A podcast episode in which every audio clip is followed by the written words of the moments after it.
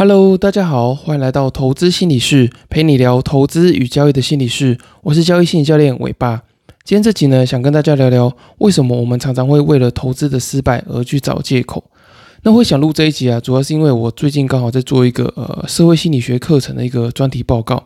那我报告的主题是呃投资人如何对于自己的亏损去做归因。也就是说呢，呃，当投资人他面对这个亏损的状况的时候，他会把它归咎于什么样的原因？有可能是呃外部的因素啊，就例如说市场环境啊、总体经济，或者是一些呃系统性风险等等的。那也有可能是一些呃自己个人内部的因素。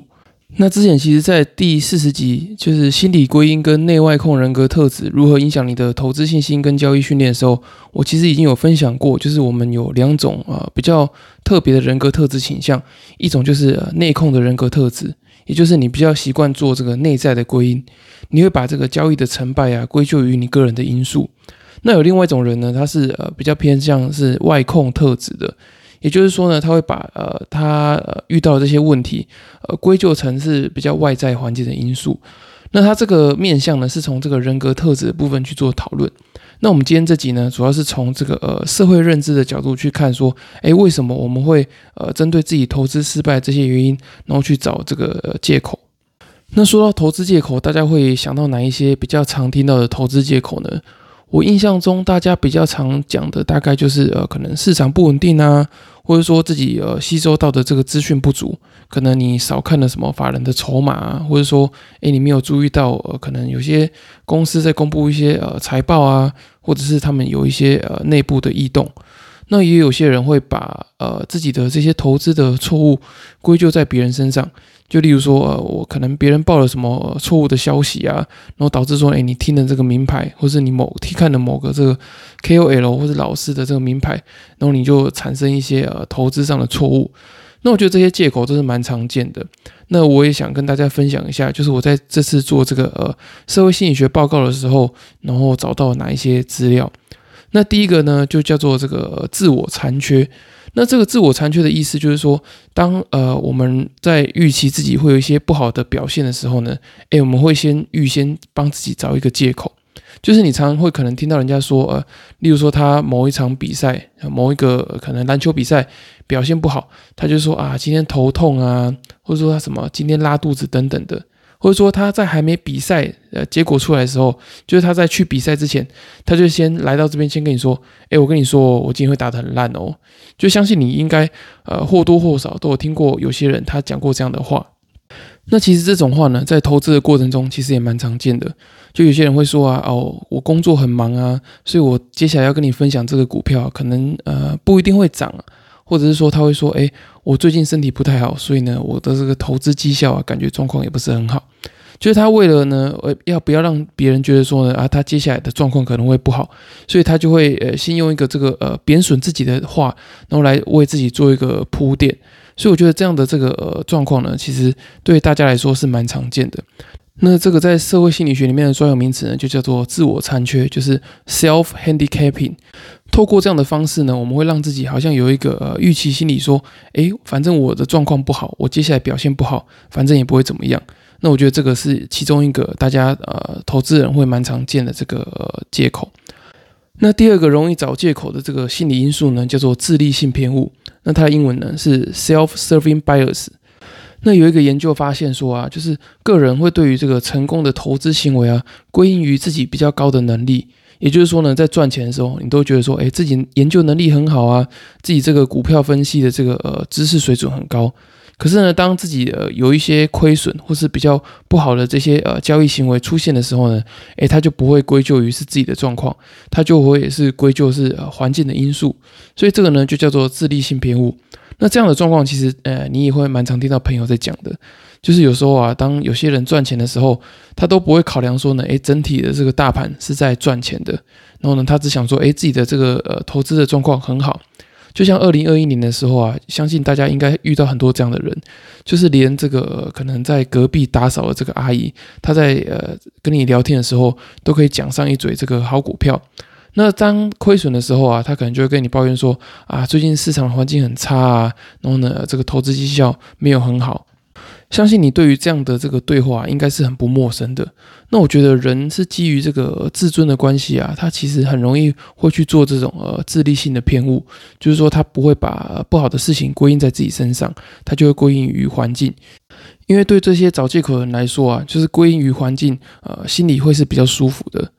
那最后一种状况呢，就是叫做社会比较。那我之前有分享过嘛，就是有一个心理学家叫 Festinger，他在这个社会比较理论里面说，就是当人们对于自己的能力或是意见比较不确定的时候呢，他们会以这个呃周遭的人，然后呢来评估自己，就是他们会透过这个社会比较的方式呢来确定自己的价值。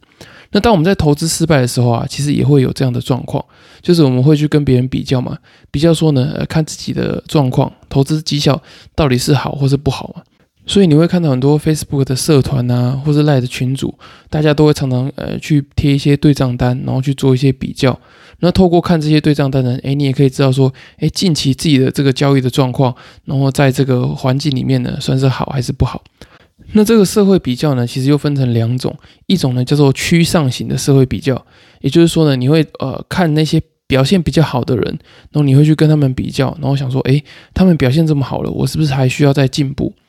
那另外一种呢，叫做趋下型的社会比较，也就是说呢，当你表现比较不好的时候呢，诶，你可能会去跟那些呃比你表现更差的人做比较。那透过比表现更差的人做比较呢，你可能就会想说，诶，我好像表现还不错嘛。那透过这样的方式呢，你可以提高你的自尊啊，跟这个自我安慰。所以我这边呃这一个段落，我想讲的就是这个趋下型的社会比较。就是有时候呢，我们在呃投资状况表现不是很好的时候呢，诶，我们反而会去找那些呃身边投资状况比你更糟的人，诶，我们就想说，诶，他的投资绩效比我还差，诶，所以其实我的状况好像也还好。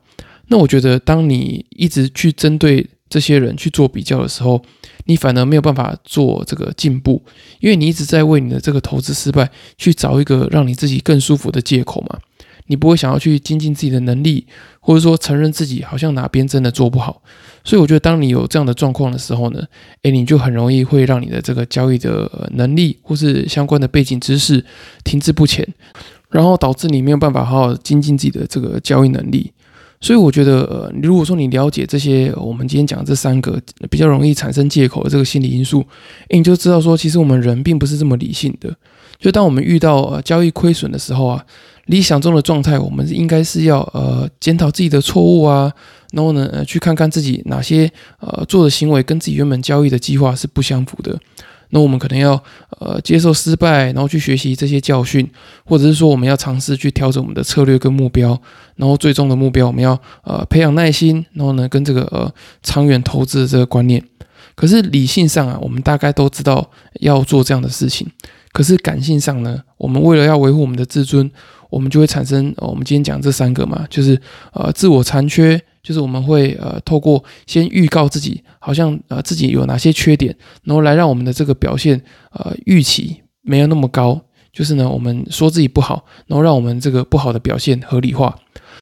那第二个呢，就是我们会产生这个自利性的偏误。当我们绩效不好的时候呢，我们就会责怪都是行情的问题啊，都是这些什么呃系统性的风险，或者是说呢，这个呃美国联准会这边乱放消息。可是当呃绩效还不错的时候呢，诶，我们就觉得说，诶，是自己这个投资研究的能力很好啊。所以当你产生这种自利性偏误的时候呢，你就很容易会产生一个错误的归因，就是你没有办法正确的去知道说你交易到底哪里出了问题，那没办法啊做做这个检讨跟精进。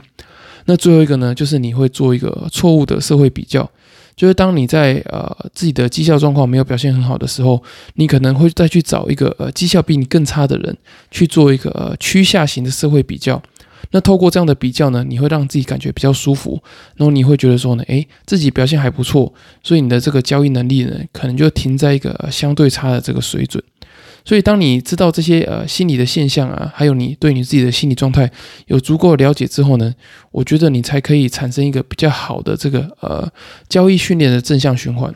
那我觉得这个是非常重要的。所以，我觉得你在呃做投资检讨的时候，除了理性的去检讨说，诶，你在策略上，或者说你在相关的这些呃资讯收集上有没有哪些理性上的错误之外呢？我觉得针对你自己的这个心理状态，还有你产生的一些心理偏误，你也应该要有所认知。我觉得这才是一个比较全面的这个交易者或是投资人。好，以上就是今天的内容。那如果说你听完之后呢，想对于自己在投资跟交易中的心理状态有更多的了解的话呢，也很推荐你去购买我刚出版的新书《在交易的路上与自己相遇》。那在书里面呢，我会写下许多我在投资跟交易的过程中遇到的这些呃心理的挫折、心理的困扰，以及我如何去调试的。那如果说你没有时间看书的话呢，也很欢迎你透过这个资讯栏的表单去报名这个线上的交易心理咨询。在交易心理咨询中呢，我可以比较快的去帮你找到你的这个交易心理问题，然后呢，去找到你的这个交易的心理优势，然后发展比较适合你心理状态的这个交易策略。那如果说你现在还没有付费的考量的话呢，也很欢迎你透过资讯栏的这个赖官方账号连接，你可以把你的这个交易心理问题传讯息给我，我可以帮你做一个简易的交易心理咨询。那如果说你想要透过赖群组讨论这个呃交易心理的状况的话呢，你可以呃加入官方账号，然后私讯我呃听众专属的代码 P S Y。那你如果输入 P S Y 之后呢，我就可以把这个呃交易心理的这个群组的连接传讯息给你，然后你可以在这个群组里面讨论一些呃交易心理的议题啊，或是呃你个人的这些呃情绪的抒发也可以。以上就是今天这一集的内容。那如果说你喜欢的话呢，请帮我到 Apple Podcast 或其他平台给我五星的评价跟留言。你们的支持就是我持续分享最大的动力。那我们就下次见喽，拜拜。